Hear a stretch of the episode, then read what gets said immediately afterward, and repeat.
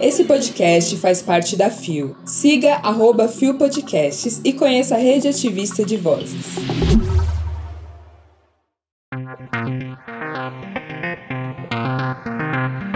Antonella Galindo assume a vice-direção da Faculdade de Direito do Recife.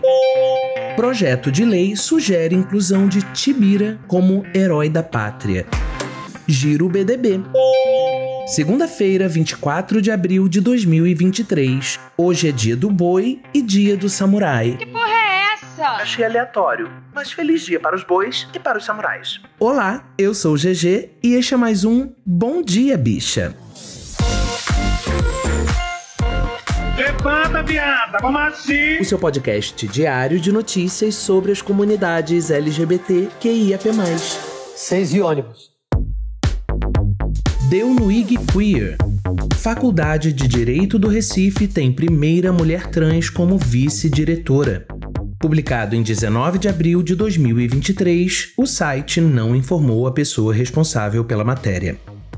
Com um discurso emocionante, a professora Antonella Galindo tomou posse como vice-diretora na manhã desta segunda-feira, dia 17, em uma cerimônia realizada no Salão Nobre da Faculdade de Direito do Recife. Antonella é a primeira mulher trans a ocupar um cargo de direção na faculdade, o que destaca a importância da representatividade LGBTI+, em espaços de grande relevância. A eleição de Antonella, juntamente com o professor Torquato Castro Júnior como diretor, marca um momento histórico para a instituição fundada em 1827, que é a mais antiga faculdade de direito do país. Pela primeira vez em 195 anos, a instituição conta com uma mulher trans na vice-diretoria. Antonella Galindo assumiu publicamente a identidade de gênero há pouco tempo, mas já faz história. Formada pela Universidade Católica de Pernambuco e com um currículo que inclui mestrado e doutorado, Antonella também é a primeira professora trans da Faculdade de Direito do Recife ligada à Universidade Federal de Pernambuco. A posse de Antonella Galindo como vice-diretora é um marco histórico para a Faculdade de Direito do Recife e para a comunidade LGBTI+.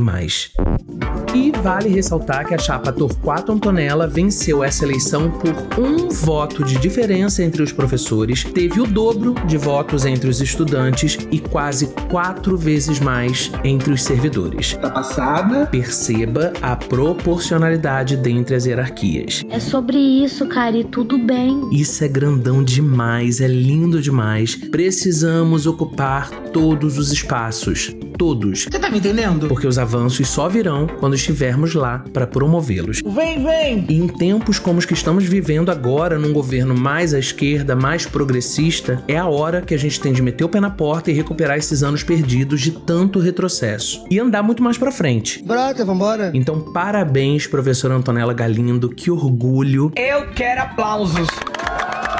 Lembrando que Gil do Vigor se formou em economia também pela Federal de Pernambuco. Só um linkzinho pop aqui pra gente saber que a UFPE é de milhões mesmo. Acorda, querido. Volta pra escola, meu bem. Agora, vamos botar a mãozinha no bolso e pagar pessoas jornalistas para produzirem e assinarem as matérias ou vamos dar os créditos às pessoas redatoras que as escrevem? IG. Porque ao menos na editoria LGBTQIAPN+, deste portal, vocês já estão passando muita vergonha assinando por IG Queer em praticamente todas as matérias. Se liga, hein? É o que? A entidade IG Queer que tá assinando, gente? Porra. Tá bem micado isso. Deu no Correio Brasiliense. Deputadas pedem que indígena ou homossexual seja considerado herói da pátria. Publicado em 19 de abril de 2023 por Aline Gouveia. No Dia dos Povos Indígenas, celebrado nesta quarta, dia 19 de abril, as deputadas federais Célia Chacriabá, do PSOL de Minas Gerais, e Érica Hilton, do PSOL de São Paulo, protocolaram um projeto de lei que propõe a inclusão do nome de Tibira do Maranhão no livro dos heróis e heroínas da pátria. Indígena e homossexual, ele foi executado com um tiro de canhão e é lembrado como a primeira vítima de homofobia no Brasil. Tibira do Maranhão foi executada em 1614 com uma bala de canhão pelos que faziam do Brasil uma colônia subserviente e que tinham como objetivo dizimar os povos originários, acabar com suas culturas e despí-los de qualquer orgulho que tinham de si. Escreveram Célia e Érica nas redes sociais. Hoje, então, se faz necessário reconhecer o heroísmo de Tibira do Maranhão ao ousar ser quem se era e por defender seu território, incluindo seu nome no livro dos heróis nacionais brasileiros. Acrescentaram as parlamentares. Segundo o coletivo Tibira, que reúne indígenas LGBTQIA, a proposta é um marco, pois reconhece a luta de todas as pessoas LGBTI e dos povos indígenas que enfrentam diariamente o preconceito e a discriminação. Bom, se você rolar o feed aí do Bom Dia Bicha até 2 de julho de 2022, você vai encontrar o episódio Chica, Tibira, Felipa, o último da era em que este podcast se chamava Kill Bicha. O babado é certo! E nele eu conto um pouco mais de quem foi e do que aconteceu com Tibira do Maranhão. A primeira morte de pessoa LGBTQIAPN+, que foi registrada aqui, foi em 1614. E isso diz tanto sobre tudo que a gente debate aqui todos os dias, né? Exatamente. Obrigado, deputadas Célia e Érica, por trazerem à luz em um país sem memórias a história de um herói das nossas comunidades. Este aqui também é um espaço em que contamos histórias que a história não conta. Tibira presente. Matheus Cairu, Neymar Kiga, Natan Pataxó, Coletivo Caboclas, Coletivo Tibira, Jéssica Iaquecan, Iacunan Tuxá, Tiago Potiguara Guarani, Danilo Tupiniquim, André Guajajara, Tibira. Indígenas LGBTQIAPN+, existem desde sempre, desde antes da invasão. Vem que eu te conto mais agora no Giro BDB. É, meninas, quantos desses nomes vocês já ouviram falar? Se A cis heteronormatividade historicamente tenta apagar existências e o quanto a gente diariamente sucumbe a esse sistema com C e S de cisgênero, como aprendi com Lua Manzano. É babado. Bom, uma baita oportunidade que a gente tem de conhecer e reconhecer um tanto dessa gente braba é acompanhar o acampamento Terra Livre ATL 2023, a maior mobilização nacional indígena que vai rolar entre os dias 24 e 28 de abril. Bora! Com o lema O futuro indígena é hoje, sem demarcação não há democracia, o movimento realizado pela APIB, Articulação dos Povos Indígenas do Brasil, terá pelo segundo ano consecutivo uma mobilização de temática LGBTQIAPN+, na plenária intitulada Parentes LGBT+, Decolonizando Resistências. Pessoas indígenas das nossas comunidades estarão reafirmando sua relevância nos debates dentro do movimento indígena, considerando recortes de gênero e sexualidade. Consegue distinguir? Tem link na descrição do episódio com toda a programação do ATL 2023. Vem, vem! E Caravana das Drags, gente, é o Bye Bye Brasil das LGBT Queria Mais? Sim! Eu particularmente amei o formato, mas confesso que também dei aquela torcidinha de bico by Miranda Priestley quando soube que Xuxa seria escalada para apresentar o reality. Porque a gente quer se ver, a gente quer representatividade em tudo que seja sobre a gente, sobre as expressões das nossas comunidades. Exatamente.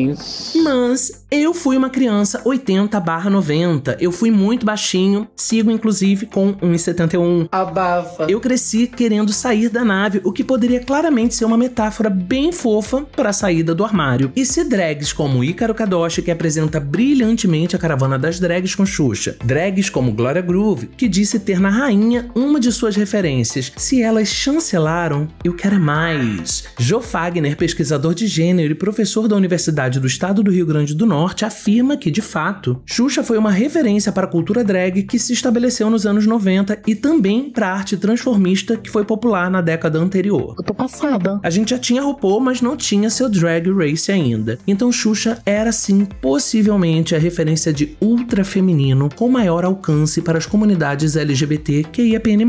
E a rainha era toda a inclusão, né? Portanto, solte o cabelão, liga no Prime Video e taca stream em Caravana das Drags.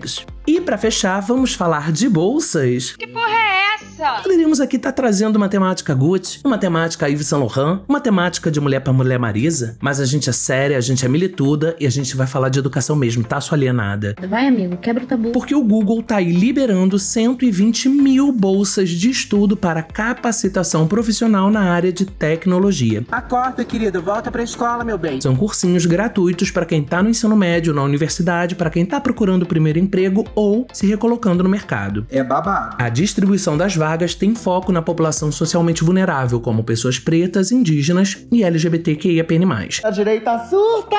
Só acessar os links na descrição do episódio. O do CIEE para jovens de 16 a 24 anos e o do Beta para as 25 mais. Demais. Contexto de GG, eu mesma que vos fala e eu me sinto um nojo falando de mim na terceira pessoa. Tudo bom? O Giro BDB desta segunda vai ficando por aqui. Ah, mas o giro não é só as sextas. O giro é quando a gente quiser, tá bom? Tá entendendo? Porque sexta foi feriado, a gente não teve bom dia, mas tem um monte de coisa pra te atualizar, então essa semana vai ter dois giros e é sobre. É sobre isso, Cari, tudo bem.